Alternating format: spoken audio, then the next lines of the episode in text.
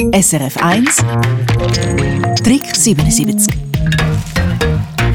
der gute Zopf zum Morgen. Was gibt es Schöneres? Sind Sie sicher einig mit uns in dieser Stunde? Trick 77 haben wir Ihre Tipps gesammelt für einen besonders guten Zopf. Crispin Zimmermann, du hast dir ein paar Tipps rausgepickt. Ich habe je zwei Tipps zum Teig, zum Teig verarbeiten und dann noch zwei zum Backen rausgesucht. Und welche Kniffs gibt es zum Teig? Die Hefe, dort, äh, wenn man mit Hefebacken nicht stark erwärmen, weil die Hefebakterien, die müssen ja auch noch arbeiten, die müssen ja auch noch aufgehen. Alles, was über 40 Grad ist, geht an der Hefe an den Kragen.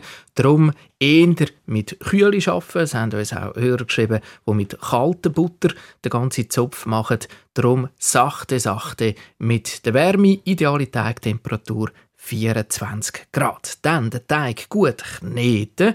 Das kann man entweder mit der Maschine machen oder von Hand. Wenn man es von Hand macht, braucht das viel Liebe, wie unsere Hörerin gesagt hat, und kann gut und gern 20 Minuten dauern, bis er ganz geschmeidig und elastisch ist. Kommen wir zu der Zubereitung.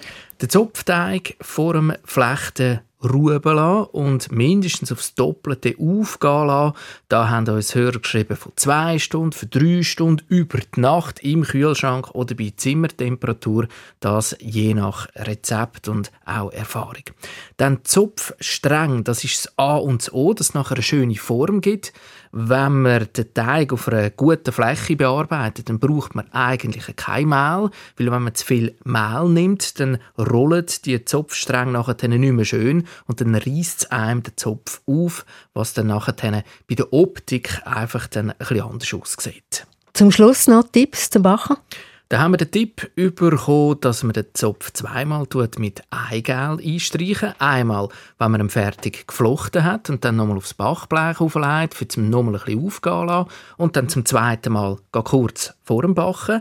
Und dann, das ist auch noch interessant, ein Tipp zu den Blech. Es gibt so Lochblech und die nimmt man natürlich auch für Zöpfe. Zöpfblech kann man dem auch sagen. Für den Backofen, die muss man im Handel kaufen. Und wenn man beim Grossverteiler mal einen Zopf kauft und den umtrüllt, dann sieht man unten dran, dass der wie so perforiert ist. Und das ist, weil man natürlich in den Grossbäckereien die Zöpfe eben auch auf diesen Zopfblech, auf so langen Förderbänder backen. SRF 1 Trick 77 Eine Sendung von SRF 1. Mehr Informationen und Podcasts auf srf1.ch.